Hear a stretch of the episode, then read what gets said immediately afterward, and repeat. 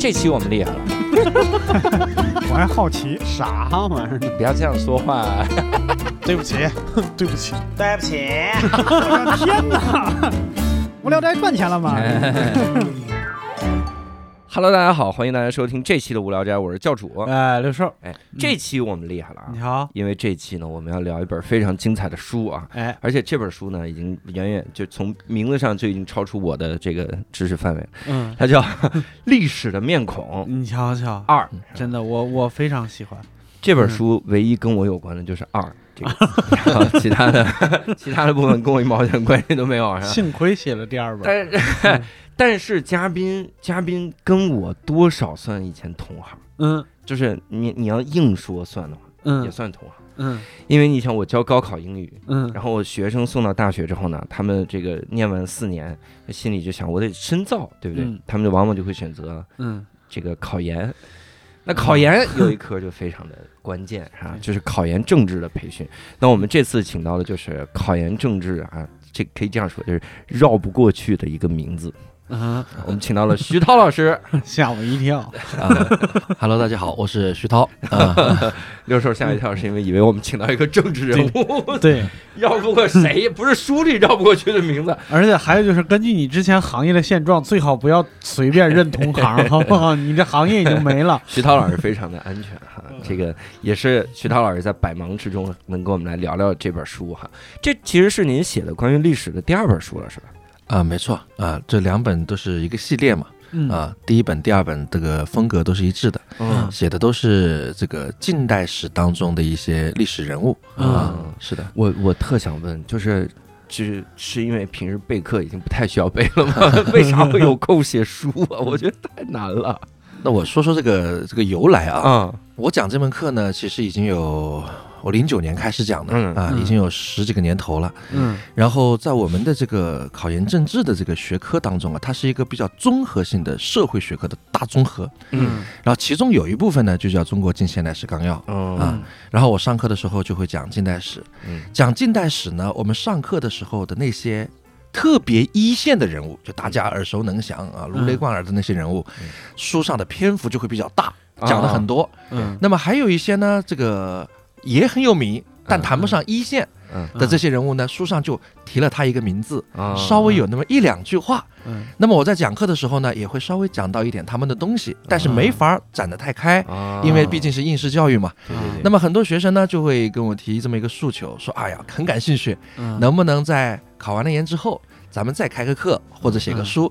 把这些书上没法展开的这些人呢，嗯。再展开展开给我们讲讲。嗯，啊，比如说小燕子，你这嗨，书哪儿写着蛙哥，我们我们都是正史，啊我们都是正史啊。是啊，对不起，然后是我当年是二零一五年的时候，嗯。当时在自媒体上跟学生承诺过我一定得干这个事儿。嗯啊？但是后来因为工作太忙了啊，就跟你刚刚说的那个理由不一样啊，哦不是不是不需要备课了，工作太忙了，这个事就一拖再拖，一拖再拖，直到二零二一年才写。才最终兑现了这个承诺，哎呦我天啊把这个书写出来。相当于历史的面孔，第一个哦，也就是说，其实写的时候，嗯我我猜啊，我纯猜啊，嗯是不是已经写了一批了？然后二一年出一本，然后二二年出一本，是这个逻辑吗？呃，也不是，也不是他 照你这逻辑是，我先把教主写了，然后等他成为历史人物，然后我再出。硬说，对，但是但是这个我有点理解，就是徐涛老师这个感觉，嗯。因为有的时候你看，这就是培训行业的这个通病嗯，你有的时候给人拓展点背景知识吧。嗯。你你他很过瘾，学生嗯看不到，嗯。他想听，嗯，但是你又不能拓展太多，因为 你毕竟收费怎么办？你看徐涛老师选择把背景知识写书，对，我选择把背景知识弄成段子，然后讲脱口秀，是大家有不同的选择，不同的我选择把背景知识再开一门课，再收一份钱。叫看电影学英语，这个我还上过老刘英语这课，嗯。所以这相当于是六年，就反反复复弄弄弄成了这样的一系列的书吧，呃，这也不要把它想的太那个啊，不是六年磨一剑那啊，对，不也不是六年磨一剑，因为就是一年当中，我真的能做这些事情的时间很少。嗯，啊，平时大量的我出了很多这种教材类的书，也嗯很很花了很多时间，对嗯然后还有上课啊，这网课、直播，还有面授，全国很多城市要跑，嗯所以能花的时间很少。所以这真的一年就是能做一点做一点，直到后来。我实在有点不好意思了，啊，拖太久了。对，有些学生就年年都是，哎，你这个说好的怎么还没来呢？学生说我都老了，我要退休了，要不我写？要不写我？对，然后直到就是到二零二零年吧，才嗯集中发力嗯啊，搞了一下这个。首先是给大家先录了一套课嗯啊，然后把这个课里面的一些东西，就是嗯考研之外的课嘛，嗯，然后把课跟这个书整体的把它给弄出来。结合出来。对对对真是。那当时写这个书，写写历史面孔一的时候，大概写了多久？呃，六年其实陆陆续续的都有整一些，但集中发力大概是一年多一点的时间吧。嗯集中发力啊，嗯就一年多一点的时间。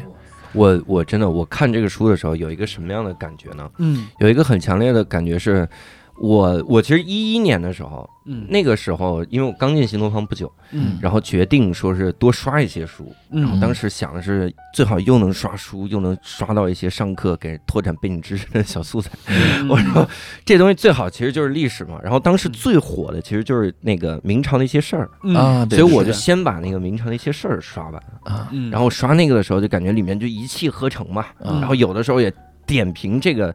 这叫脏痞历史人物，嗯咱们这两个字用多好。我也喜欢那套书。脏痞，嗯他他他里面，比如说这个历史人物这件事儿做错了，大家都觉得做错了，嗯然后他就出来说一说，说我觉得做的挺好。他在当时的背景下没有其他选择，嗯就类似说这这几这些段落让我看的特别的受启发。嗯所以后来我上课的时候，往往也是那种，比如一个阅读理解嗯里面说这个人做错了，我说他其实没有的，我点评英语阅读理解去了。嗯但是看《历史的面孔》这本书的时候，尤其是这个《历史面孔二》的时候，嗯为什么不说一呢？因为里面真的大部分人物我不太认识。嗯 然后看二的时候，有很强烈的那种看到了明朝那些事儿的感觉。啊嗯因为我觉得最重要一点是中间的一些个点评。我给我举一举个例子，这嗯来证明，向徐涛老师证明我看过书。好的，里面讲到林则徐的时候，嗯林则徐是第一个人，看书但并不多。然后这个讲林则徐的时候，就说历史上对他的非议有一点是朝廷里面啊乱七八糟的，你也不上奏折，你也不给皇上提根本性的意见，嗯。说整整你这个朝廷，然后你你这是我用我的语言啊，人家书里不是这个语言，嗯。说你你应该参那些个 说你好好弄弄，参你好好弄弄，对对，你得整一整，弄一弄这个朝廷。嗯。然后说林则徐为啥不去弄？然然后徐涛老师就分析说，英雄人物有两种，嗯。一种是宁为玉碎不为瓦全，嗯。就是要身先士卒冲在前面的那种。嗯。道德标杆，道德标杆。对对对，他说不对就是不对，嗯。然后你因为这事儿把我弄了弄死都无所谓，嗯。我就反正一定要要要证明这件事情是不对的。嗯。然后还有一种是觉得有些事情现在解决不了，嗯，那先解决现在能解决的事儿。是安长林的处事逻辑，那安长林，先保住帽子，呃，安长林和安心，我一下这本书这好理解多了，啥呀？所以。这历历史的狂飙是吧？历史的历史的狂飙。历，史在狂飙。嗯。当时我我看了特别有感触，嗯。我特别有感触，就是因为想到了脱口秀界的很多的人，嗯。但不能提了，然后就只能说到这儿了。嗯。然后就是，就我我感觉这个部分是我看一本书最最值回那个那个价钱的这么一个地方。啊，因为以前我我个人有一个感觉，就是说写历史类的书，嗯，那写给谁嘛？对，懂这段历史的人不需要看，嗯不懂这段历史，你像我，你给我说这个历史人物，我也不知道他是谁呀、嗯我也不感兴趣。那你到底是写给谁？嗯然后往往我发现历史书里如果出现了像这种像评书一样的这种这种段落，嗯那是适合我这种历史小白看。那我要说一句了啊嗯，就是你刚刚说的这个，我是很深有感触的。啊，嗯啊，首先第一点，呃，我证明你确实是认真的看了这个书的啊。你看看，哎呀，谢谢。然后至少是第一章，啊对，然后然后第二点呢，这个就是关于你刚刚呃觉得这个书里面比较好的部分，嗯，其实我也看到了有一些人就是提出了一些批评性的意见。嗯对，就关于这本书呢，我在网上看到有些人会说，这个感觉他用的词跟你不一样。哦嗯他说感觉带私货。哦，夹带私啊。啊、对，嗯就是讲历史呢，不是好像在非常客观的讲历史故事，嗯。里面加入了很多作者自己的分析和认知。嗯，对，有小部分哈，小部分，嗯。但是我也反思过这个问题，我觉得这个是不是我错了？嗯。呃我我不应该这么做，看到批评性的意见。嗯。但是我好好想一下，我回顾一下自己写这本书的初衷，嗯呃，所以我我我现在仍然还觉觉得我这么做是对的啊，嗯因为我的初衷它就不是写一本史学著作，是的，对，我也没有能力写一本史学著作，因为嗯我也不是什么历史学家，嗯。对，就是我是一个有一部分学生愿意跟着我学习的这么一个老师嗯嗯。啊，历史学科的老师。嗯。所以呢，对于这些非专业的同学来讲，嗯。我觉得个人除了给他们陈述历史事实之外，嗯。里面就要加入一些对历史应该有的一些看法，至少是其中的一个角度。嗯。对。所以呢，反正我我自己也反思了一下，想了一下，但是我觉得或许在我这个定位之下，嗯。我觉得我仍然还是会坚持这么做。嗯。啊。我我这个我我帮徐涛老师说两句 历史上很多正经的历史书嗯。也是夹带私货的呀。嗯。那你想想，如果我描写一个皇上，我说这皇上荒淫无度，你这他他到底荒不荒淫？嗯荒是什么意思？然后这这是我没看懂的部分。你你说果然是工科的，你 慌都不知道荒是什么淫我知道哈，慌就是每天很焦虑，焦虑 是这样吗？焦虑啊，无度就是健身没有肚子。咱们俩真是，咱俩一对儿。我学美术的，你学咱俩工科，咱俩推荐书，但凡有一个人能能信，我真服了。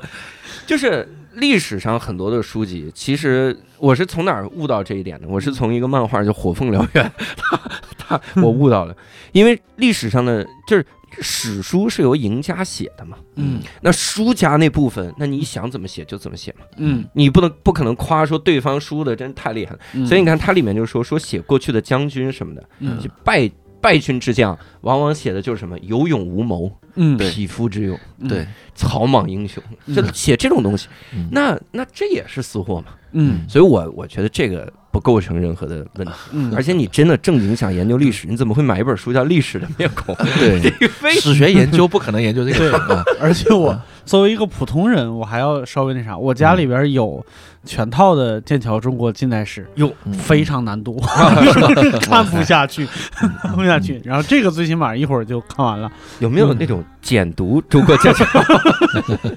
一篇微博就搞定了，一篇微博整整这？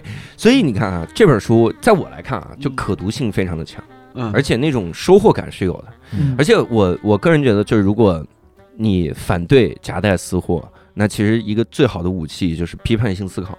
嗯。你看的时候你就批判，嗯。对，哎，你这个说的很好，是的，嗯，这里面呢，就我刚刚其实特地强调了一个，说我给大家提供了一种这种观察历史的角度，嗯。但是它是一种角度，嗯。其实还有很多种角度，对吧？嗯呃，社会科学类的东西，我个人觉得，无论写出来的什么，它除了去传播这些知识、分享这些观点之外，还有一个功能就是供别人批判。嗯对，无论是历史也好，还是经济学、法学、哲学等等很多东西，它存在的价值之一就是供别人批判。嗯啊我是这么理解的。你看看咱们这培训行业的人，心意相通，为彼此上课说背景知识，然后找一些这个这是被负被学生负面评价惯了，知道有这就是有素材，我们就是。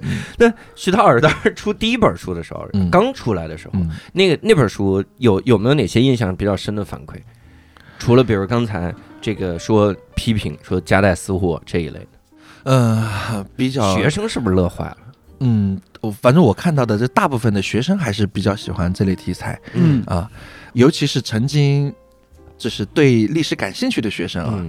会比较喜欢这类题材。嗯。你要说我对学生的这个印象吧，我我这么去解释啊，其实喜欢历史的人有很多，嗯。但是喜欢古代史的人更多。嗯。嗯。近代史呢，其实好像似乎大家都是在一个比较皮毛的程度，好像也不太愿意去深入的去了解这些东西。嗯。就是大家自以为很了解，因为相关的影视剧啊什么的啊都多，嗯对，影视剧也多，嗯。还有呢，可能就是它是一段屈辱史，嗯是一段苦难史，嗯所以呢，就不如古代史读的那么有这种爽感啊。嗯所以呢，呃，因此很这个我这个面孔一出来了之后，讲的几个历史人物，在那样一段苦难的历史当中，他们自己不断的如何去寻找这个民族国家的出路，不断的去求索等等这样的一些东西呢，就是我能看到有很多学生觉得自己就是。自己未来人生的方向，自己努力的方向，会把这些东西啊，跟一些家国情怀等这些东西更多的联系起来。嗯啊，反正我看到这些东西之后，我是 我是觉得很感动的。我也、嗯我也觉得自己做这个事情还是蛮有价值的。嗯，这个《历史面孔二嗯》里面，嗯大部分的历史人物我都认识。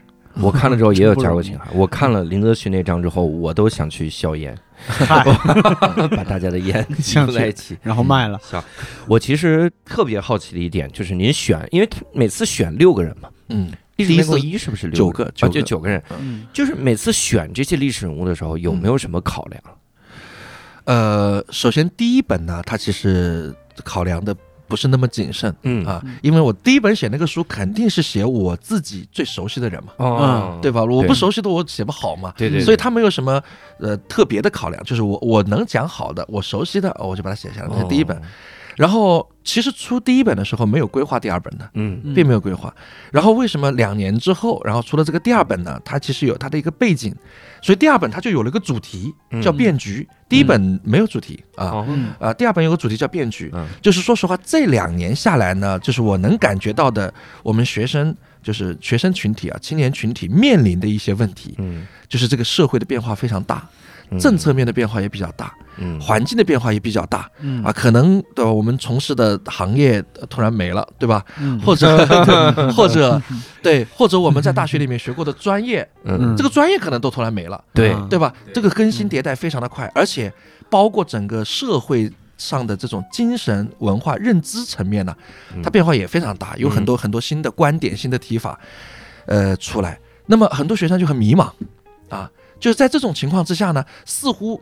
比我们长一辈的人教给我们的很多我们人生应该怎么过的这些东西啊，啊，他不它不太适合，嗯。啊、就是我要怎么去应对，我不太适合，呃，很焦虑啊、这个这个考不上研，是不是这一辈子就完了，嗯，对吧？或者这个这个我是不是非得考个编，这辈子才有保障？对啊，等等，很多东西，我觉得就是在快速变动的时代下，嗯就大家会比较焦虑。嗯所以我这里面就写了“变局”两个字。那么第二本的历史人物的选取就是扣住这两个字来的。嗯那么我们今天是变局，而当年的近代历史那更是一个千年未有之大变局，嗯对吧？可能准备了一辈子的科举考试突然没了，没了，嗯很多人自杀了都，嗯对吧？状元郎都可以辞辞职下海经商了，那等等。所以第二本的人物的选取是出于这样的一个大话题的考量。嗯就他们怎么在国家、社会、世界的变动之下，嗯他们自己微小的人生是怎么、怎么去调整、怎么去适应的、嗯啊？所以第二本的人物选取是有一些考量的。哎，嗯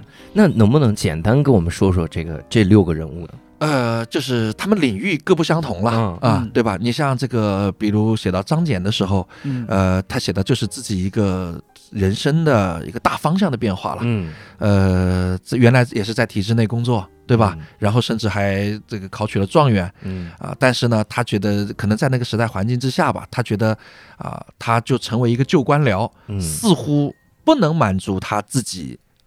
这一辈子的价值，他所求他所求索的那个最终的终极价值。嗯。啊，所以他觉得在那样的背景之下，尤其是外国的商业文明对中国的巨大冲击之下，嗯。那么怎么去立中国自己的这种商业文商业实体、商业文化起来？嗯。这就他觉得这是他追求的东西啊，嗯所以他就做了一个大转向。我觉得这个是很要勇气的，嗯。对吧？我我我当年二零一二年嗯。博士毕业之后，嗯。然后在体制内工作了五年，嗯一七年辞职出来的，嗯。然后我做出这个决定都花了一年多的时间，嗯犹豫了很久才做出的。啊而呃他当年，我觉得肯定比我们这种更难决定，是对吧？所以这是他自己的一个事业方向的变化。这就是状元辞职经商，对对对，状元辞职经商，对对对，而且做的很有成就。嗯，啊，那像讲到辜鸿铭，他可能就不是呃这个方面了，他可能是一种、一种这种文化认同的方面，嗯对吧？就是他作为当时中国可以说是最了解西方的中国人。嗯。啊，然后最开始也是学习西方的东西，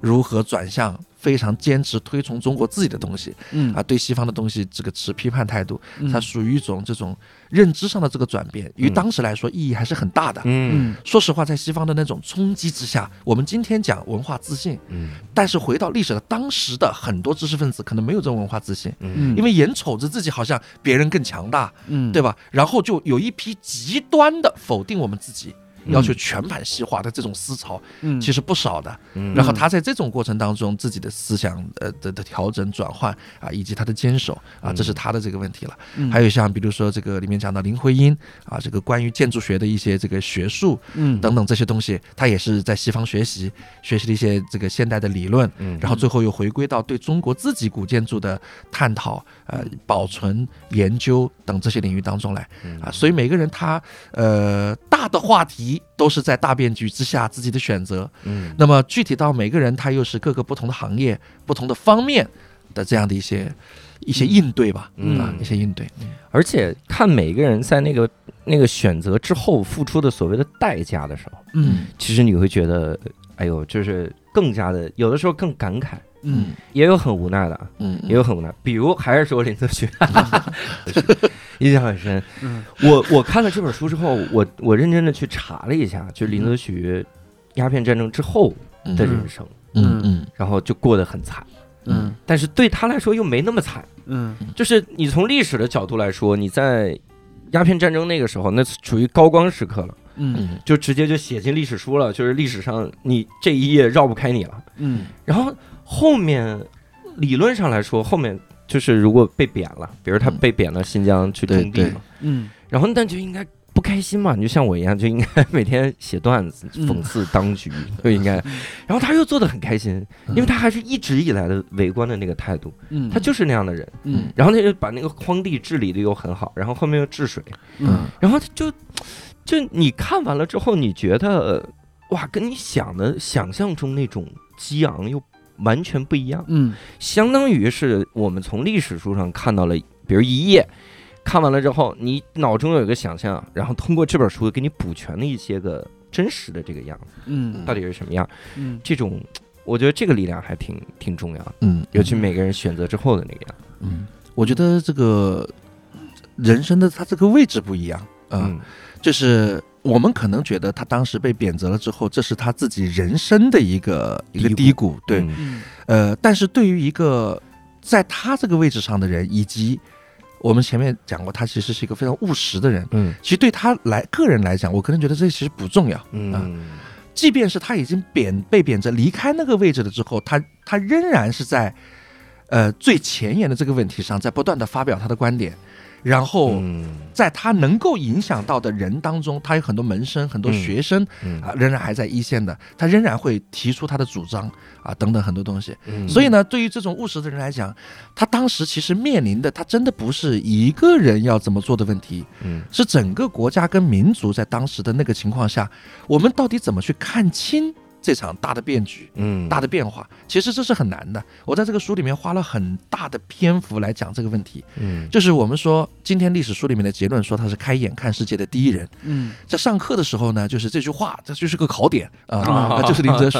嗯但是说实话，你学习完了之后啊，你好好的推敲一下这句话，你就会觉得有很多可以推敲的地方。嗯，比如为什么是他开眼看世界的第一人？别人都在干嘛？嗯别人为什么不看？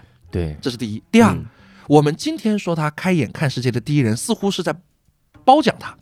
觉得他很了不起，是英雄，对吧？嗯但是回到历史的当时，他开眼看世界的这个行为，嗯是真的被人称道吗？嗯是所有的人都觉得你了不起，你开眼看世界？我觉得不是，嗯就大家会觉得你有问题，对对你异类，对对吧？我我们都不看。崇洋媚外第一人。啊，对对对对空疑 那个对，是的，嗯。所以他可能面临的压力非常大，嗯。就是就是做出这个举动，没有我们今天听到这句话的时候会认为的那么简单。嗯就是看一看是这么简单、嗯啊，所以呢，所以他面对的呢，他是其实是整个民族国家在面对这场变局的一些整体的看法、做法等这些东西。嗯所以在这在做的过程当中，我就个人觉得个人的这个荣辱和这种职位的高低，嗯我个人觉得，呃，我们可以想象哈，因为我们没有到他那个位置，嗯。可能可能很难理解，但到了之后，你可能会觉得这真的不重要。嗯，对你，你把自己带入他，他不重要，因为他是一嗯。在这做一件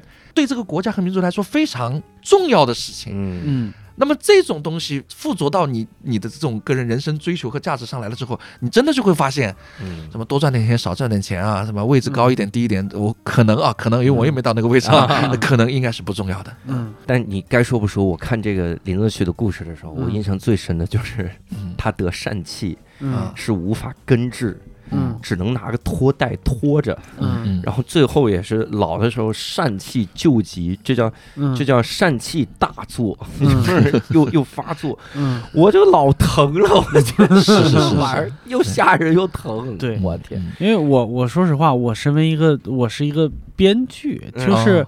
我觉得所有的编剧都有一个共同的爱好，就是特别喜欢真事儿，嗯，因为编不出来。嗯嗯最近他特别喜欢编不出来的事情，因为有很多事情是现实中真的会发生，嗯然后但是你凭自己的人生阅历和自己的见闻，脑打破脑子也想不到的。就比如说，如果一个像这种大官得了疝气以后，他为什么不敢去看医生？因为他嗯得的是隐疾，嗯，他得的是有违国体的病，嗯然后可能有这种纠结。我我说实话，我我觉得我很喜欢这一类。呃，我我我我姑且把它叫故事，嗯嗯，喜欢这一类事情，或者喜欢这一种表达方式的点在于，就是我个人自己觉得还是个历史爱好者，但是如果只看历史书的话，我会经常的怀疑自己把这个东西又高化又矮化了，因为我们嗯比如说我们经常说到一个历史事件的时候，我们很容易就说出伟大嗯对啊什么，对，就这种话来。但是你对于当时那个情景，就他他怎么伟大了，嗯他嗯面临的抉择，他面临的困难到底有多大？低估了他的伟大。对，嗯随随便就说出一句，就是什么晏子使楚。嗯叶子实楚在历史书上就是几句聪明话而已，嗯但是那几句聪明话在那个情景下不容易说出来的。没错没错，对，就是就是我很喜欢把细节补充完整。那这样的话，就对于我来说是一个发现这这这不是只是那么薄薄的几本书就能讲完的事情。历史，是的是的嗯，那是人家的一生啊，对不对对？嗯这个这个真是说到我心坎里了。嗯你说虎门硝烟就四个字，嗯对，然后但是他当时怎么销？他试了什么手段？他自个怎么能做自作主对张销烟？对他面临了多大的压出来那么多东？西来消？是的，然后那那皇上他消他消不消？皇上消完了之后又不认错，拿你当背锅，你怎么办？哇塞，这个就很精彩。对对我们办一个高启强都能写三十九集，你想消个烟，真的是干干出一百多集去，真的。对，这个皇帝给他下的这个旨意呢，是叫他去消烟，然后呢，嗯后面还带了几个字嗯“勿起边信。嗯，”。你如果这个任务加到你头上，嗯。你会觉得这是一个很矛盾的问题。嗯，你要去把那些外国商人的鸦片全部收了、烧了，嗯。还要不要起边线，还要别起冲突。嗯，你会发现这两个之间，他太难了。他他要智慧了，这到底怎么做？对对，是。这种他面临的压力，还有就是那种特别就细微到我我我我那个啥，我家里边买了几几几张那种电影道具里就古代的银票，嗯我发现从很久以前，可能从明代。嗯甚至可能就是，然后一直到现，一直到近现代，就就比如说清朝末期，银票上都有四个字儿，啊叫“灯下不对”。啊，就我觉得这种细节，就是是没有人能告诉你是啥，你仔细琢磨你就明白了，因为没有太好的防伪技术，啊，所以在晚上是不给你兑换的。哦，哦，对他没有办法在那个油灯下边看清楚这个到底是真是假的。嗯，学习了，学习了。然后这四个字成为了重要的防卫技术，不印这四个字儿都是假的。不是，它是一个契约，它真正有嗯防伪有其他的，每一个银号都有自己的密语什么之类的。嗯毒蛇吐信子，没有脚印印子那就换什么东西啊？这票没法换。对，那我还特别好奇一点，就是您写这个的时候先定了主题，对吧？要在变局下的人物，没错。那为啥会选这这六个人？那肯定还有一些人，也就是比如忍痛没没进入这本书呗。呃，其实确实开始选的人比这个更多，嗯能够入选的人也比这个更多。我我自己研究过的人也比这个更多。嗯但是呢，就是我要扣住这个主题来写，在变局之下，那些人是如何调整自己的人生，去哦应对这个变局的。嗯那么在这个过程当中啊，他其实会有一些我对这些人物的人生的点评、嗯评价等等这些东西，价值观的输出吧。嗯啊，那么还有一些人呢，我就我就不好把握。嗯，虽然我也有对他们的看法，嗯但我认为我的看法可能非主流，哦，所以我我我会担心自己。呃，你要是把这个话说的狠一点，就是担心自己被喷嘛，啊 对不对？啊但是我们把它说的那、包装一下的话，就是呃，我会担心自己可能自己讲不好，会误导大家啊啊，OK 那那是有可能啊。对对对 所以嗯因此呢，就是有一些我嗯个人觉得自己的见解。自己还不是那么确信的话，就是嗯就是不敢在公众面前，因为你怎么想和你在公众面前怎么说，我个人觉得这是两件事。嗯啊，因为在公众面前怎么说，他就会起到一个引导的作用。是的，所以呢，有一些人物我就做了一些这个舍弃嗯。啊，就就挑了几个我认为我思考的多的，嗯。我想的比较成熟的，嗯就是我真的已经想明白了的，嗯。是真心的自己的话，而不是一些片面的、偏颇的这样的一些话嗯啊。那么那些的话，我个人觉得还不成熟，我就不太好讲了啊。嗯 OK，嗯那您在写书的这个过程中是咋？它是一个什么样的过程？要怎么样再去收集这些人的资料呢？我们也想了解了解。啊、是的，因为这个你看我我我自己的本职工作也不是说常年做历史研究对啊，我是讲这个考研政治课。嗯呃，首先呢，在讲课的过程当中啊，自己在备课的过程当中，嗯其实有一些人物，就是我早就已经非常非常熟了嗯，啊，拿起笔就可以写了。对啊，都能写出来长稿题型。对对，有有有少数那么几个是可以的，啊但是其实我们说要把它成为一本书的话，中间它就不可避免的还有一些人物，还有一些东西是你开始可能也只是了解一些，但并不是特别深入的。嗯，所以这个时候呢，其实呃，我把这个过程呢，就完全去模拟了我自己当年在读硕士、读博士。期间的做科研的那个过程。嗯。啊，做做做，我我我以前这个学的是这个政治经济学专业，嗯。然后写过相关的学术专著、论文等那些，我就把当年自己做科学研究的这些方法呢，运用到这边来。嗯。啊。所以呃，这个插插一句话啊。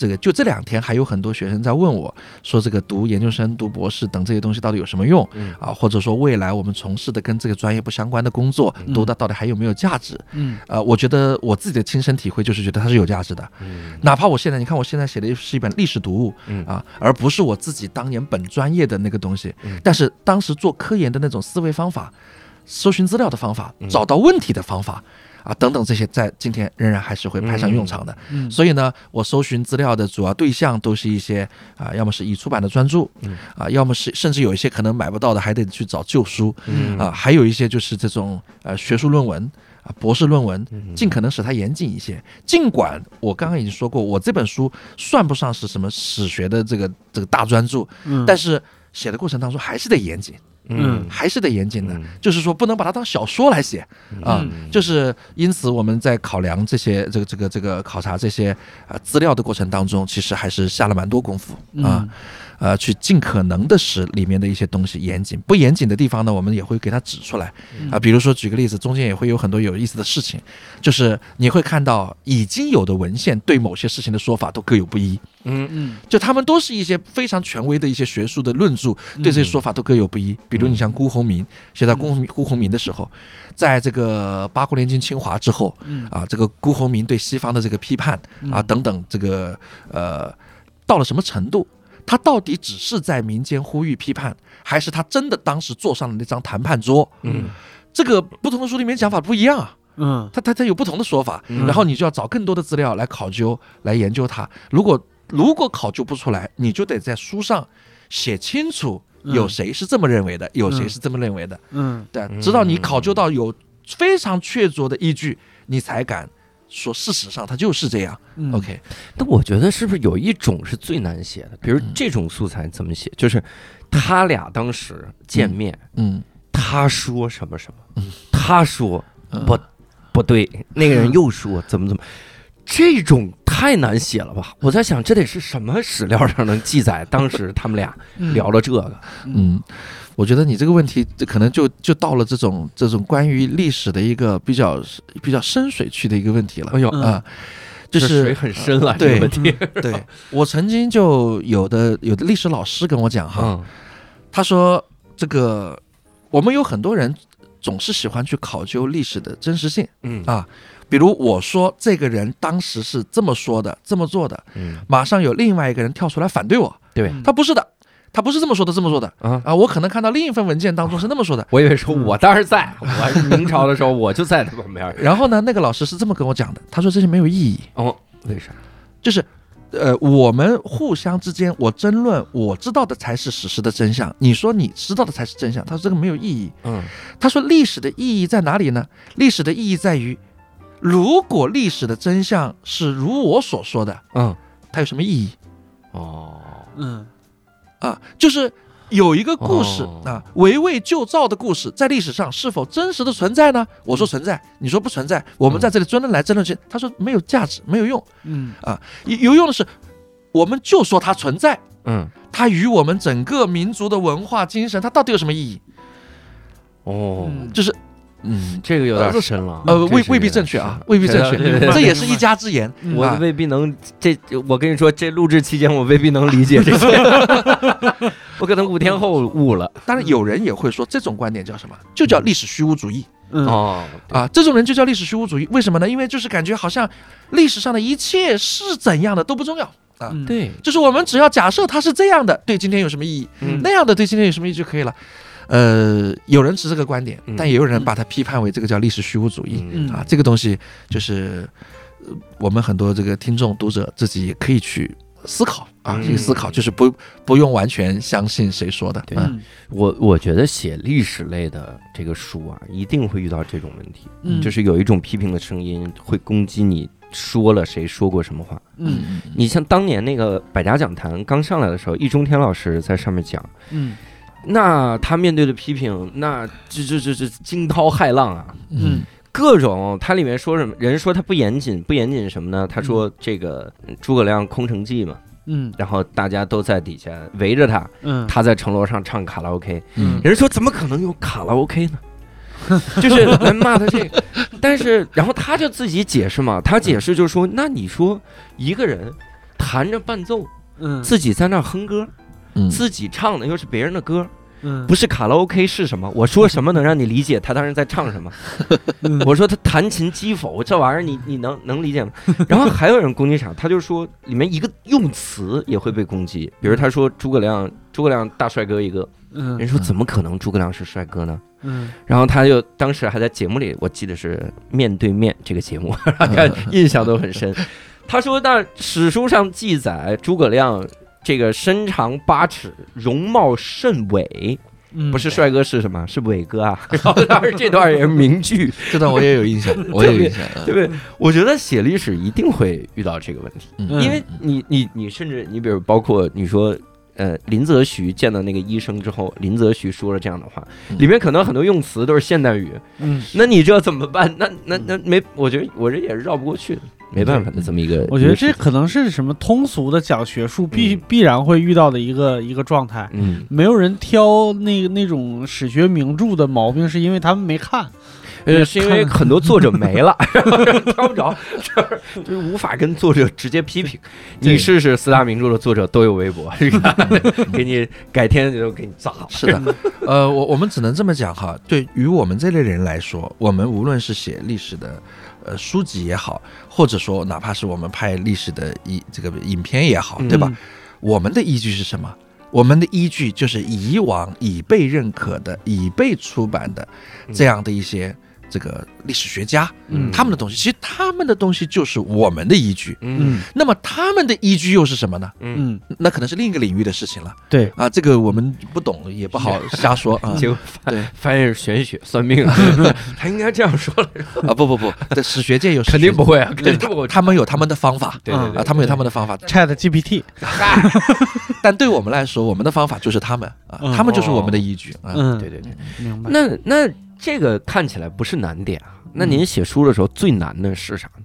呃，那呃再说难的话，可能就是难在自己其他的工作的分心的问题上了哦啊、就写写书本身这件事儿，对对对对对，就就光写的过过程当中，说句实话，呃，两个问题吧。嗯第一个就是资料的搜寻嗯嗯啊，第二个呢就是对这个整个表达的一种把握嗯啊，就是我们也怕把它写的太过于这个学术化了嗯。啊，这大家不爱看对。啊，又怕把它写的太浅了嗯。啊。这个因为说句实话，因为我，对我写这本书的初衷，它毕竟还是想给。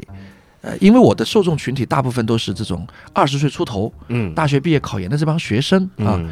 呃，就是我其实也在不断调整自己对他们的认知嗯。啊，就是我我以前上大学的时候，我总觉得好像好好多大学生不爱学习啊，嗯嗯。然后就是这个这个就喜欢看那种呃特别好笑的、嗯。特别幽默的、嗯。特别直观的形象的东西。嗯。啊，但凡有一些理性思考的等这些东西，我发现我很多身边同学都不爱看啊，所以我后来当老师之后呢，我可能会觉得，哎，年轻人是不是都这样啊？但是后来慢慢的、慢慢的这种想法调整，嗯。你发现不是的，其中有相当一部分人对这种理性思考还是非常感兴趣的。嗯，对，就是他们想要看到的东西，可能会比我们以为的要更深一些。嗯。才能满足他们啊、所以呢，在写的这个过程当中，就是在这个问题的把握上，他到底要呃这个多大程度上的去谈到历史观的问题。嗯。啊？这个到什么样的程度，这个也是在写的过程中需要，呃，可以说是一个难难难处吧，这你所理解的难处啊，对，就是一句话，他有可能真的就误导一批人。是是是是是。你，这万一写不好的话，就如果他真的是，比如随性的说随便写一句，嗯，那那真的有可能。是的，是的，反正哎呀，写书好难，啊感觉 这精神压力得多大呀？这还好我们这种还不算最难的，嗯哦。嗯，对，当然，我觉得就是写写那个近代史、近现代史，还有一个好处就是就是资料会相对多一些，啊嗯可调查的可能也啥一些。你真要写一个历史上的面孔，写的是夏朝，那就没几个字可参考，没几个人可写。你先证明他，得先证明他，对这是太难了。写呃，这个作者就开头简介的时候说，作者在写书过程中顺便拿了一个这个特别大的历史学奖，因为证明了夏朝的存在。对，这个我我觉得就是很久很久以前，就差不多二十多年前，嗯那个冯小刚老师出了一本回忆录。那个时候就出了一本回忆录，他后边二十年都没怎么回忆，就是，然后他在他在自序里边有几句话，我觉得他放在那个前边是很很有趣的。他说人的记忆就像一块木板，嗯。然后时间呢像虫子，嗯。不停的在这个木板上面钻洞，嗯。然后你就靠你自己的脑子呢，就会自动的把这个木板呢用一些腻子把它给腻平了。嗯。但是我大概能保证的是，给你看的还是一块木板，不是一块腻子板 嗯。就行了。哎，我忽然想到你说这个腻子板的感觉，嗯，我想到那个电影叫《十二怒汉》，嗯。你想所有的证人，嗯。他的记忆都发生了偏差，嗯，都有问题，对，嗯所以就是不容易，写书不容易，大家多支持吧。然后这，那您在写书的过程中会跟哪个人物最有共情？就写到哪个人物的时候，是自己觉得哎呀真好，就是自己会要么说最共情，要么最这叫什么最最酣畅淋漓。嗯，两个点。嗯。啊，第一个点呢就是梁启超，哦，嗯不不能叫共情啊，就是说历史的面孔就属于对属于我最欣赏，嗯就是我我真的非常欣赏他的这个整个人生的态度，嗯啊呃，很广博，很包容，并且很柔软。嗯嗯就是很柔软是什么意思呢？就是说不固执，嗯可以随时随地的服从于自己所追求的目标的，嗯，去改变自己的身段和手段嗯啊。就是，所以我觉得他能取得很大的成就嗯啊。他他的影响在不是在某一个学科或者某一个领域，我觉得是在方方面面的。嗯。啊，这是我特别特别喜欢的一个人物，呃，的共情谈不上，就是自己喜欢欣赏，嗯。呃，然后第二个呢，其实就是类似于像林则徐这样的这种就特别务实的人，嗯。啊呃，务实这个词语呢，呃说起来还是蛮容易的，但是，呃，真的要做到其实不好做。啊、嗯。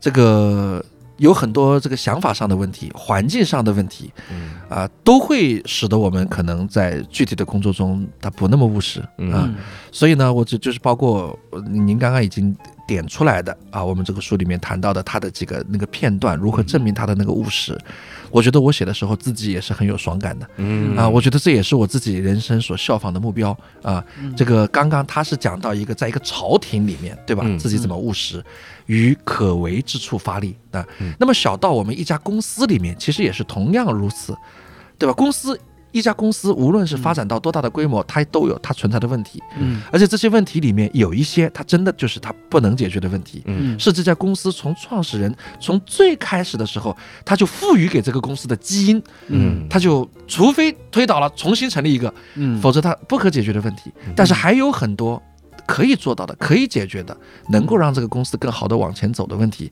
就是带病前行呐、嗯。就是没有那么十全十美、那么完美的，要把嗯。所有东西码平了，然后才能走嗯。啊。所以呢，这种我觉得务实的态度，你反观一下自己，在我们自己的啊一一方小天地里面嗯啊，你会觉得你其实自己也有很多嗯，可以学习的地方。嗯嗯。嗯，于可为之处发力，是是是，上不了脱口秀大会就开专场，然后一次开七个，你想想，对对，我因为因为人总是喜欢去看到问题，然后指点问题，然后批判问题，嗯。然后表达自己的理性，表达自己的见解啊，嗯觉得我们似乎这个这个很能思考。啊，把公司分析的透透彻彻的，对吧？然后甚甚至不惜在这个过程当中还挑起很多矛盾和冲突，对。但是有的时候你会发现，有些点是说了也不会有用嗯啊。既然现状它就是这样，我们去做那些有用的东西。嗯啊，如果到了现状都不能维持，嗯那就是另一个说法了，嗯那就是要结束它了，那就是要这个这个干掉它，重来了，嗯。对吧？嗯。所以不同的阶段，我们我们的批判它到底到什么程度，与一个务实者来讲，嗯。我觉得跟纯批判者他是不一样的嗯态度，嗯。我是这么理解的。嗯。而且 在林则徐那章里面也写了，也是有纯批判的，然后是批判了，就皇上说你们随便给我提一些意见，然后他就提了很多意见，那我可真提了，然后提完了之后皇上很生气，就把他贬了，皇上下场打他，贬他，皇上也是个孙子，皇上太孙子了，很难不去务实啊，在那个那个氛围中，我我觉得是。嗯。那我是突然想到，您之前说先在体制内干了五年，然啊，后对，后来决定说自己出来做考研的这个政治老师，嗯然后当时是怎么样一个契机？然后做了咋样的这种心理的建设？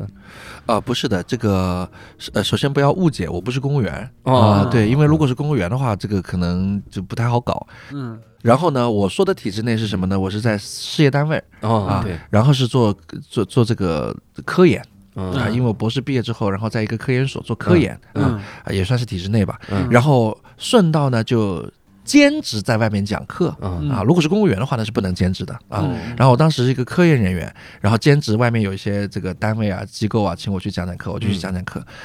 然后呢，这个说实话，两边做嘛，那肯定就会有有所分心嗯啊嗯，然后自己的本职工作就做的并不是很好。嗯然后呢，反而我的这个课呢，越来越受到很多学生的欢迎、嗯。喜欢，对。嗯。然后慢慢的、慢慢的，有更多的学生跟着我学习，嗯。呃，考研的相关课程嗯。啊。然后这个呃经过一段时间之后呢，自己自己首先觉得这个力不从心嗯。啊，第二呢，就是自己可能在呃学生当中的影响力在有有所扩大嗯。啊，在网上也经常能看到我的很多东西嗯。啊，就为了不给单位造成一些嗯负面的影响吧，嗯。就是就是不好的影响，就单位总有人会议论嘛，对吧？嗯然后这个最终就做了这么个决定。啊，嗯我索性就是就是搞一头吧，就是好好搞吧，嗯。啊，就是免得哪哪都搞不好。嗯。啊，是。那刚出来的时候会会惶恐吗？啊，不会啊。不，适应？因为因为我没出来的时候就兼职在干这个事啊，儿已经在过渡中了。对，因为我以前是兼职干啊，然后这个所以出来的时候呢，其实是知道自己要做什么的，嗯。嗯嗯嗯，没有惶恐。哦。啊，，我我二一年年初辞职，嗯，但是我其实中间还过渡着讲讲英语课。嗯。我是什么呢？因为当时那个有道跟我说，说你得把这高考学生带完嘛，嗯。带完你才彻底的走，嗯。所以相当于二一年年初我还我还辞就是已经提了辞职，嗯然后但是我还在教一个高考班，我得把他们带完。嗯那高考班什么时候结束呢？高考班是五月五月底结束，嗯五月底结束，然后七月我们行业没了，我就是一直 我过渡过渡过渡过渡过渡，这个行业彻底没了，可能就是你这高考班带的太差了。我这没考好，一出分儿说取缔了吧，这取缔了。哇塞！所以我当时那不是惶恐了，那是嗯惊恐，就觉得我一点后路都没了。我天！嗯，你过渡着过渡着，一条腿完全没了。说实话这两年就是教培人，其实还是呃挺励志的。啊教培人很需要看这本书，在变局之中，你你的心态到底应该是什么样？是是是，教培人一起去虎门抽烟嘛？虎门抽烟，这也挺逗。那写这几个人物的时候，嗯发现有没有最难的一个人？写哪个部分的时候是最压最？难啊，嗯，最难就是也是那个面孔一里面的其中一个人物哦，呃，就孔祥熙哦，啊。写他比较难，因为他几乎是我从一到二所选取的所有的人物当中的，呃，一个反派人物了。啊。嗯。对。这个用词就很难。对。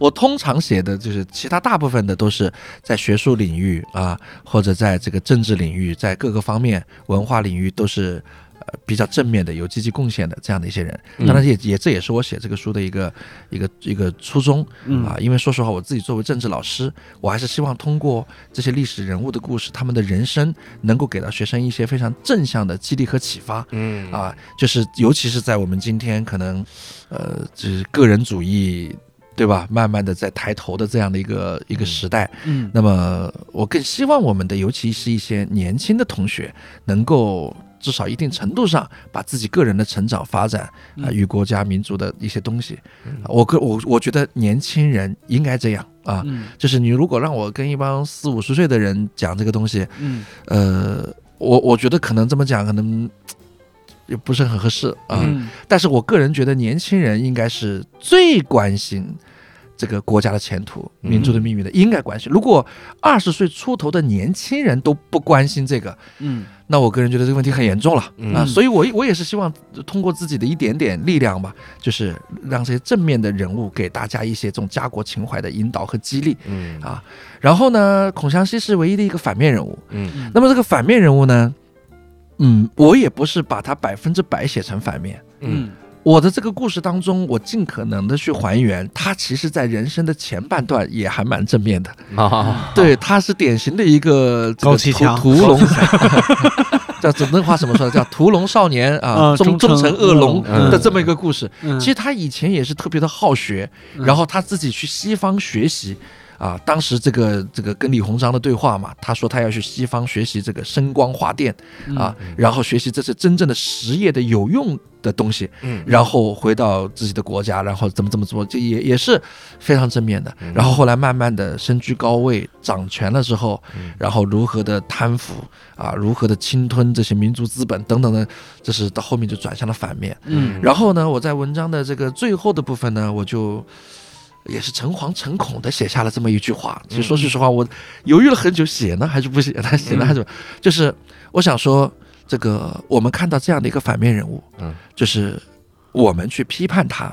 这个是一种油然而生的情感，嗯。因为我们可能有正义感，嗯。我们可能觉得自己很正义，嗯。但是呢，就是我特别希望年轻的朋友能够明白，一个人的正直正义的程度，在于他能够为他所牺牲掉的这个资源的对价的程度。嗯。就是说，你拥有的资源越多，嗯。你要保持正义，嗯。你付出的就越多。嗯。你什么都没有，你要保持正义，嗯。相对来说比较容易，因为你没有什么牺牲的对价。对，就这个意思。所以一个学生，一个年轻的学生，就是比较容易正义，嗯。因为他要牺牲的东西少，所以他会低估了别人的难度，嗯啊，对对，他会低估了别人保持正义的难度。是的，当然，我说这番话呢，其实也并不是说哦，因为保持正义很难，所以咱们就不要保持了那我也我也不是这个意思。对，嗯但是就是警醒一下，嗯就是有很多你所理解的那些邪恶的、正呃那个那些贪腐的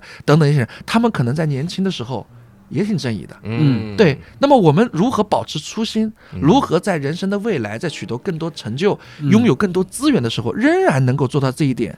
嗯我就是想，最终告诉大家一件事，就是这不容易，嗯，对。就是不容易。但是这个，呃，我认为我讲的还可以，是吧？啊，对对对对，但是我也明白了大家明白。对对，但是我就怕别人会对我这个话有所误解啊啊，就是还还是很怕怕，很 我来，很害怕。我来，我来替你挡一刀，就真的是那个，我我认真的觉得，就是就最简单的，就现今阶段大家最容易理解的事情就是发微博。嗯。其实每个人发微博的成本不一样，嗯嗯嗯，就是有的人在微博上发一条微博几乎没有成本，就几秒钟时间的成本；有的人发一条微博，其实成本代价是非常高的。嗯嗯。这然后你你在微博上指责人家不为什么东西发声的时候，嗯。其实也得想想人家发一条微博的成本到底有多高。我自己有一个那个啥，就是这三年过来以后，我最有感触的，呃，一个瞬间就是我很喜欢的一个那个歌手。嗯叫小柯，他写了一首歌，他写嗯他其实翻来覆去就就讲的就是一句话，就是不是你的错，嗯其实我我我听那我听那首歌的时候，就是眼泪狂流不止，就是有很多我想说话或者该说话的时候没敢说，其实就是因为成本太高了嗯嗯嗯，啊。对，嗯是它它取决于你就是怎么说呢？要保持它的话。啊，要要这个做到它的话，就是自己肯牺牲的程度嘛。嗯啊，是的，不容易啊嗯，不容易。嗯哎，我我突然就想到一个大家一直有争论的话题，嗯嗯就是其实国外也有很多的这个争论，就说每当我们出现一个恶性案件的时候，嗯。比如说连环杀人案，嗯。然后我们要不要了解杀手的人生？嗯。这个其实我我是一直没想明白，嗯。所以我你看我也没有在我的书里写任何嗯杀手的人，因为我没有书，嗯。我我就在想，两边的观点我都同意。嗯。首先一边说你不要同情这个这个杀手，嗯。你你你让舆论又很同情杀手，你这不是变态吗？你这不是对受害人的另一重加害吗？嗯你杀手他变态就是变态，嗯。你又开始给他去想，他童年其实很惨的，嗯。他爸妈都虐待他，嗯。然后你你要小心啊，你你不要同情他，你嗯。你你别因为这个你就你就提倡什么废除死刑什么的，嗯，我我是这方能理解。嗯。然后另一方面我我也同意，嗯。另一方面就说我们了解他其实是为了未来更少的出现这样的杀手，没错，我们要了解哪个环节做错了，没错，大家到底哪个环节会会导致这嗯。这个。我两边都同意，嗯。我两边都同意。我我推荐大家一个漫画，你看 我的人生，我知识库都是在漫画里。嗯那个漫画叫《章鱼屁的原罪》，嗯。嗯它讲的是啥呢？就是反正很多人也不会去看啊，我给大家剧透一下，无所谓。嗯。它讲有个小章鱼是快乐星球的小章鱼，嗯。嗯。它就是负责让这个地球上的每个人都很快乐。嗯。然后有个小孩捡到它了，他说：“那我就让你很快乐，我有很多快乐小道具，咱们玩儿什么的。”小孩就跟他玩儿，然后第二天小孩自杀了。嗯嗯，他说：“我靠，这一天之内发生了什么？”他有一个时光回溯钮，他就回到那一天前，发现这个小孩经历了很严重的校园暴力，嗯。他就各种去帮这个小孩，最后导致这个小孩完全避免了校园暴力。嗯。然后这个小孩就向他提出了很一层一层过分的要求，嗯。比如最后的一个要求是：那你把之前欺负我的人杀了。嗯。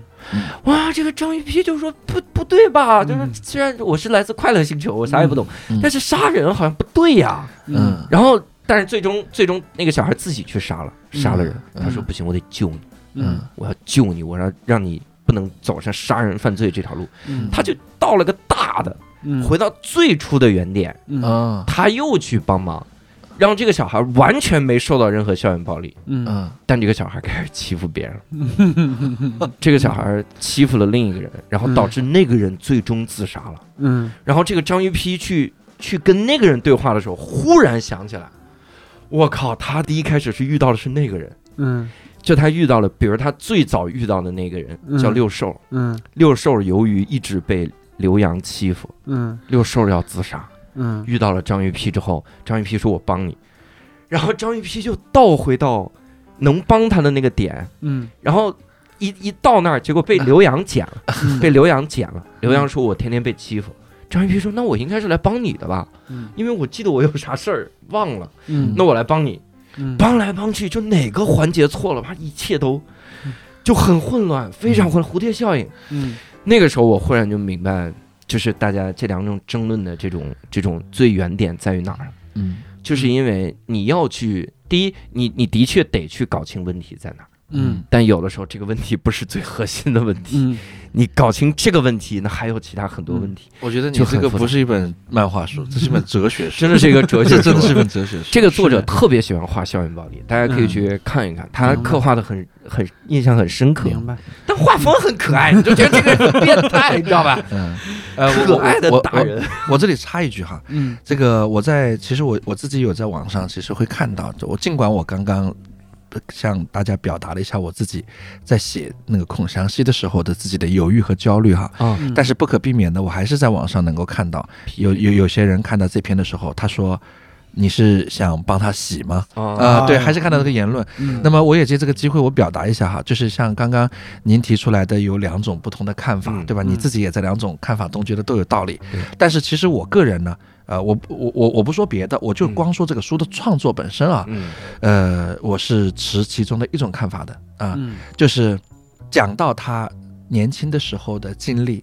嗯啊。其实并不是想为这个人做一个什么二八开、三七开啊，嗯觉得他什么？其实这个人在我们的这个正史当中，还就是盖棺盖棺定论了的，嗯就是国家蠹虫啊，嗯就是的贪腐、巨贪、大贪。嗯其实这些东西，我觉得它是结论啊。嗯然后我去写呢，也并不是我这个历史学家有他们的工作要做嗯啊。嗯那么于我来讲，其实呃，我并不是想把这个人物去做一个一一个一个这样的比例的分配，嗯明白，我只是觉得在想，因为他曾经给过我自己很大的警醒嗯啊，因为我觉得我自己还蛮正义的，还还还蛮不错的，嗯对吧？那么看完了他的故事之后，我可能会反思自己，如果我也有那么大的权利，嗯我是否能做到现在这样呢？嗯，对我有那么多的钱，我是否也能做到现在？我能不能经得住诱惑啊，？对嗯我只是把这样的一种警醒传递给我的读者，而不是想重新去定义评价某位历史人物嗯。啊，只是把这种警醒传递给读者而已嗯。啊。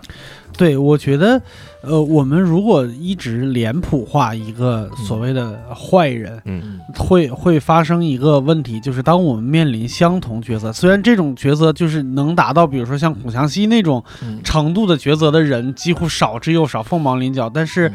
就是类比吧，就是大小的区别而已。当我们面临相同抉择的时候，我们会给自己找理由，就是我是有理由的，嗯。因为坏人我们描述的脸谱化的那个东西总是很简单，嗯。就他就是坏。嗯，他生出来他就踢那护对，但是谁 谁又 谁谁又没个理由呢？但是就是在有理由的时候，你你把他的抉择摆出来，你把他的呃诱惑摆出来，你把他的心理的挣扎摆出来，你会发现，就是说，也许他经历的比你还困难，但他选择那个东西就是错的。嗯就这个事情比比脸谱化一个人是有。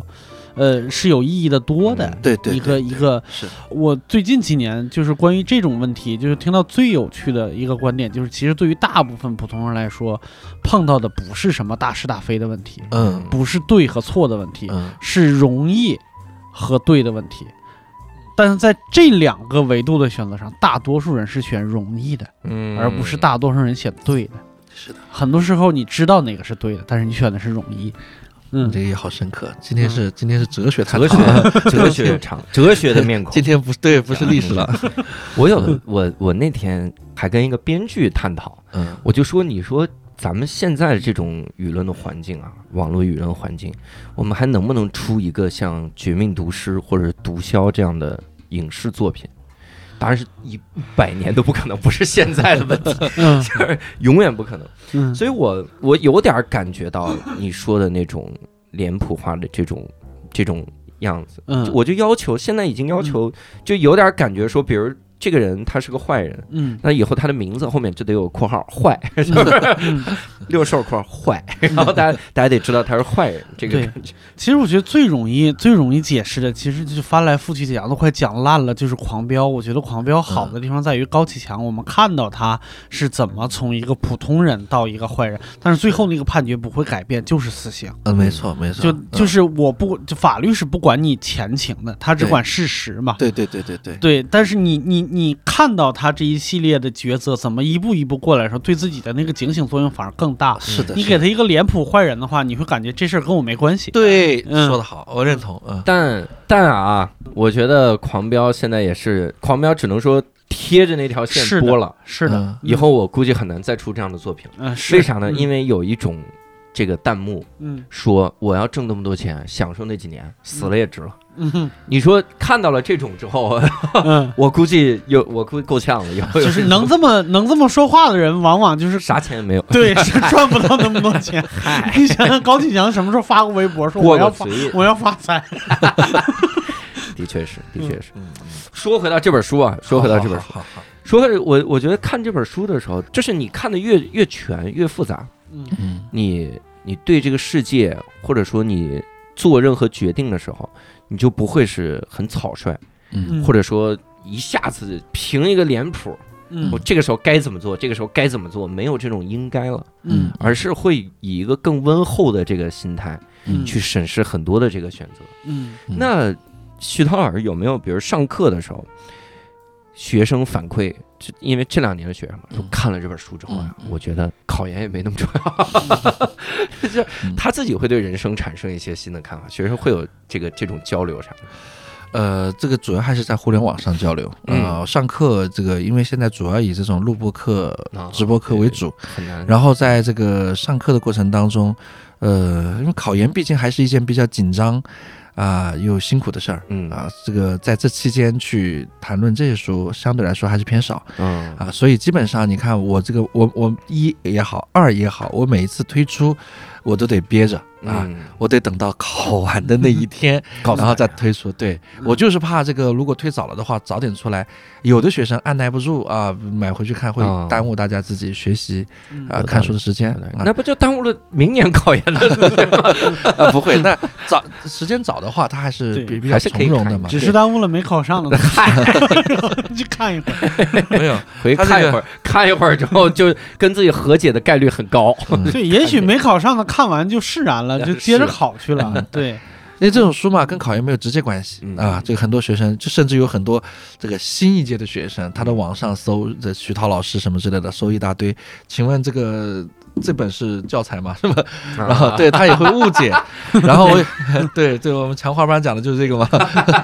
强化班讲二，OK，然后呢，我也会解释一下，我说这个没有没有直接关系啊，嗯跟考试没有直接关系。然后呢，但是如果说那种动手准备早的同学，嗯。啊，就是比如说离考试你有一年甚至以上的时间去准备这场考试的话，嗯那么在早期的话，你像政治这门学科呢，可能呃从应试的角度上来说，它动手没有必要那么早，它不像英语啊、数学啊，它比较注重基础，嗯。然后政治呢，这个没必要那么早，对嗯。然后呢，所以如果这这样的时间允许的话，我觉得可以读读这种书，嗯。它会有一些间接的作用嗯。啊，会对你们未来学的一些知识点呢等这些东西的背景。嗯，一些东西呢起到一些间接作用，而，嗯。加深理解。对对对对对，嗯。但这不是不是必须的嗯。啊，不是必须的，嗯，嗯。那您遇到学生里会有那种就是把考研看得过于重的那种吗？有啊有，我我我分享一个事儿啊，嗯。前两天不是这个考研出分嘛，嗯。啊，考研出分，出分呢那就几家欢喜几家愁了，有人高兴，有人难过，然后我我们团队啊，就是我们公司。的一些小伙伴呢，他也在敦促我。他说：“你看，现在互联网上有很多人在给你留言，嗯啊，说这个考得不是太好，心情很难过，嗯然后未来不知何去何从啊，然后甚至出现了自我否定嗯，啊，我为什么那么努力还是没有结果？是不是因为我不行，我是个垃圾？等等等等，这这样的一些言论嗯。然后我们的小伙伴就敦促我说：“这个你能不能录个视频嗯啊？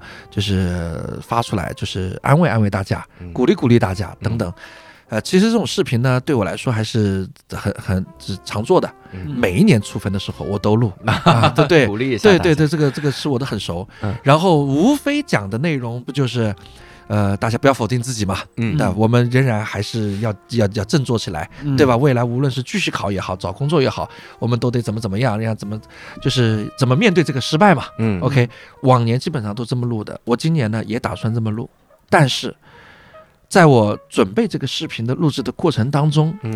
然后我这个在网上刷一些学生的视频也好，文案也好，留言也好，啊，再刷一些东西，然后直到我有有一天我刷到这样一条啊，我再打开我的相册啊，我截图了，嗯，他的留言我觉得对我很触动，改变了我的看法。他哦说，这应该是一个刚出成绩但是考得不太好的学生，嗯。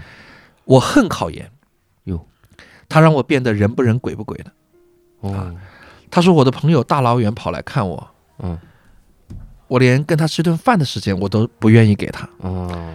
我在自习室里面看书，看着窗外发了二十分钟呆，我都想扇自己的耳光。我觉得我有罪，就是我感觉我已经不像一个人了，嗯，就是异化了，对不对？这不是他的原话啊，后面是我说的，就是他嗯。就我感觉就是异化了。嗯，然后直到我看到这不是一个啊，嗯。我只是截图了一个有嗯。类似这样的言论。就我看到这个时候，我我的第一反应是很心疼，嗯真的很，我作为一个考研的老师，我觉得很心疼。对然后我就开始，我去我去思考这个问题，我觉得为什么会这样？这些人对这件事情为什么会这么看的？慢慢的呢，我就我我开始想明白了一些事儿。嗯我以前总觉得出分了之后，有的学生考研失败，他们是做一件事情失败了，嗯需要我安慰和鼓励，嗯就好像我们投资失败了啊，打一场球赛失败了，嗯或者这个这创作了一个作品失败了一样，嗯做了一件事情失败了，需要你鼓励。我以前是这么认为的，嗯但我现在不这么认为了。嗯我觉得不是的，我觉得他们面对的真的不是一件事情的失败，需要你给他打打气了，嗯而是什么呢？我就是在思考这个他们的想法更根源的问题。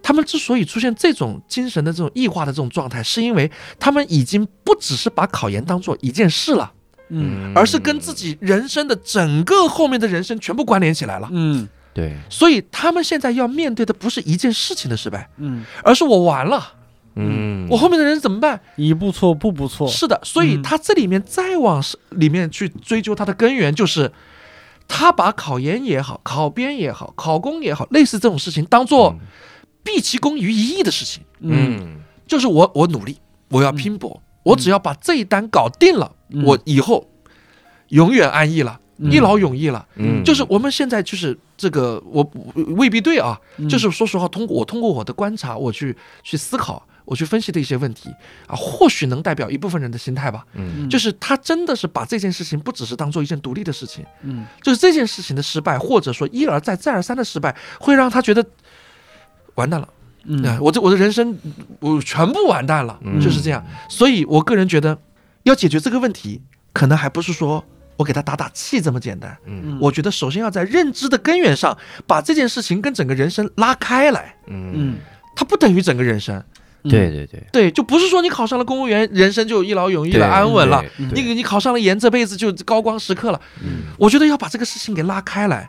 我们的最终目的并不是考上研，我们的最终目的是过好这一生。嗯考研也好，做别的工作也好，做公务员也好，无论干嘛，它都是我们过好这一生在生活上、在职业上的一种选择，一个选项。嗯那么服务的目的都是过好这一生，嗯对，所以呢，就是它只是一个选项而已。嗯我们努力了，尝试了，如果是短时间内实在是找不到原因、找不到发力点，嗯，我觉得可以放一放的。嗯对，我觉得可以放一放。这个这徐老师说这个我太太太同意了，嗯就是我太有感慨了，嗯因为我我这人教高考呀，嗯，你像说实话啊，几乎是一样的。考研压力大家的确很大，嗯但不会说我我跟高考的压力是那么大，呃呃，会有人把高考压力转移到考研，嗯，就说我高考我实在太累了，我还现在活得人不人鬼不鬼，我同学来看我，我都没法跟他聊二十分钟，嗯。所以这样我高考先假装考一考，然后我考个考研，嗯等到考研的时候再人不人鬼不鬼，然后再 他压力往后放一放，是他就有这个想法。逃避。嗯。我我每年看到高考的时候，大家会转发一个心灵鸡汤，嗯，就当年的时候会转发一个名单，嗯什么李鸿章、曾国藩什么什么，说嗯这些人你耳熟能详的这些人，他们全都不是高考的状元，包括林则徐也不是是二甲，嗯二甲第四名啊，这真是也很了不起了，了不起，就浙大，浙大你开玩笑，比浙大牛逼多了，二甲第四名啊！我天，就浙大是二甲第四，这这这当然是二类。他是他这个他就是弄了这个名单之后说，你这些耳熟能详的人，他们都不是状元。然后又弄个名单说，这些人他们都是状元。嗯，说你看你不认识，嗯。不是状元的人呢，呃，也也能过得很好，就嗯。弄了这么一个，弄了这么一个这个这个嗯，鸡汤，这个这个鸡汤。嗯，我特别讨厌这个鸡汤。嗯我个人讨厌的原因在于，虽然你表面上是传给大家一种不要成王败寇的心态，嗯，但你仍然还是成王败寇的心态，对，嗯你还是在说得混成这样，人生才有意义。嗯嗯我靠，那那状元的人生没意义吗？嗯，而且我后来跟学生说，我说你放心，那是你才疏学浅而已，你状元过老好了，状元状元老好，八十年顺顺利利，然后高官俸禄，高官厚禄，状元没有疝气，状元还没疝气，老开心了，哇，这过得老舒服了。那状元就是你仍然是一个成王败寇的心态。我觉得你最核心的应该是，我这一辈子啊，我是个进士，嗯我就开开心心当进士。我是个状元，我开开心心当状元。嗯，是个我是个我是散光儿，我就知道你就接这个。我是个远视，我就看看开开心心当远视。嗯我没考上，那我也有的，我也有我的过法。是嗯这个，我觉得有这个心态才是一个非常健康的人生的状态。嗯我我觉得就是大家不能有那种，我我在一个事情上赌上了一生的感觉，嗯嗯而是应该有一种就是拥抱变化。我觉得嗯拥抱变化，对每每每一点都应该是我过好人生的感觉。变局，我就引回到这儿了，所以你看看咱们历史的面孔二啊，嗯变局这是非常重要。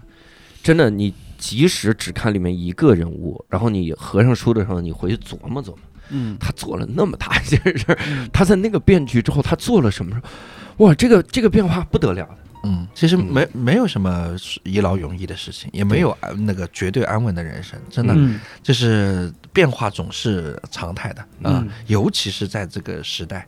对吧？嗯我们领导人都讲了，现在国际范呃世界范围叫百年未有之大变局，对吧？嗯嗯那么国内呢，我们现在也是在伟大复兴，对吧？一些关键的时期，这个很多东西它都在不断的快速变化当中。嗯嗯所以所以说哈，年这个年纪轻轻的，然后你就所所理解的，好像能够，呃，这一辈子完全安稳的方式，我我估计保不了一辈子啊、嗯嗯所以呢，这个我觉得拥抱变化啊，在变化当中寻求相对的稳定啊，嗯然后在稳定的当中呢，积极的应对变化。啊 OK，这是我们哲学课里讲的，动中有静，静中有动啊。咱们这就是一个哲学部，咱们这录了一期哲学部。嗯嗯我前两天很很有感触的一个事儿，就是有一天我突然想到一个事儿，想到就是苏武，嗯当年你想自己在边塞待着，然后每天牧羊的时候，嗯他那个心态是什么样？他有多凄凉？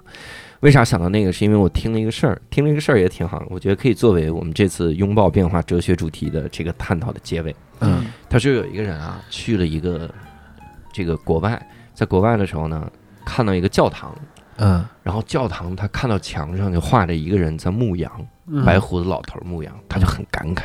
嗯他说：“你看，苏武牧羊的故事已经深深的影响了西方，甚至影响了他们的宗教。嗯然后人家说：‘你有没有想过，那他妈是上帝呀、上帝在不呀，你谁也不认识啊，大哥。’嗯想到这么一个事儿哈，嗯所以无论你是上帝牧羊还是苏武牧羊，就过好这一生儿，这个很重要，得拥抱变化。这是个啥结尾啊？多牛的结尾，拥抱变化的结尾？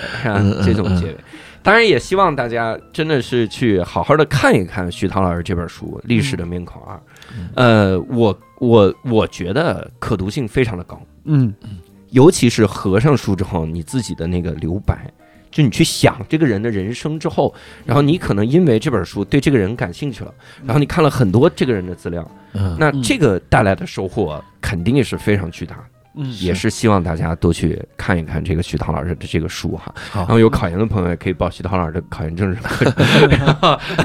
好，感谢推荐，嗯咱们这个推荐的东西可真多呀，是吧？同时我还在专场巡演，大家可以来买我的专场，脱口秀专场。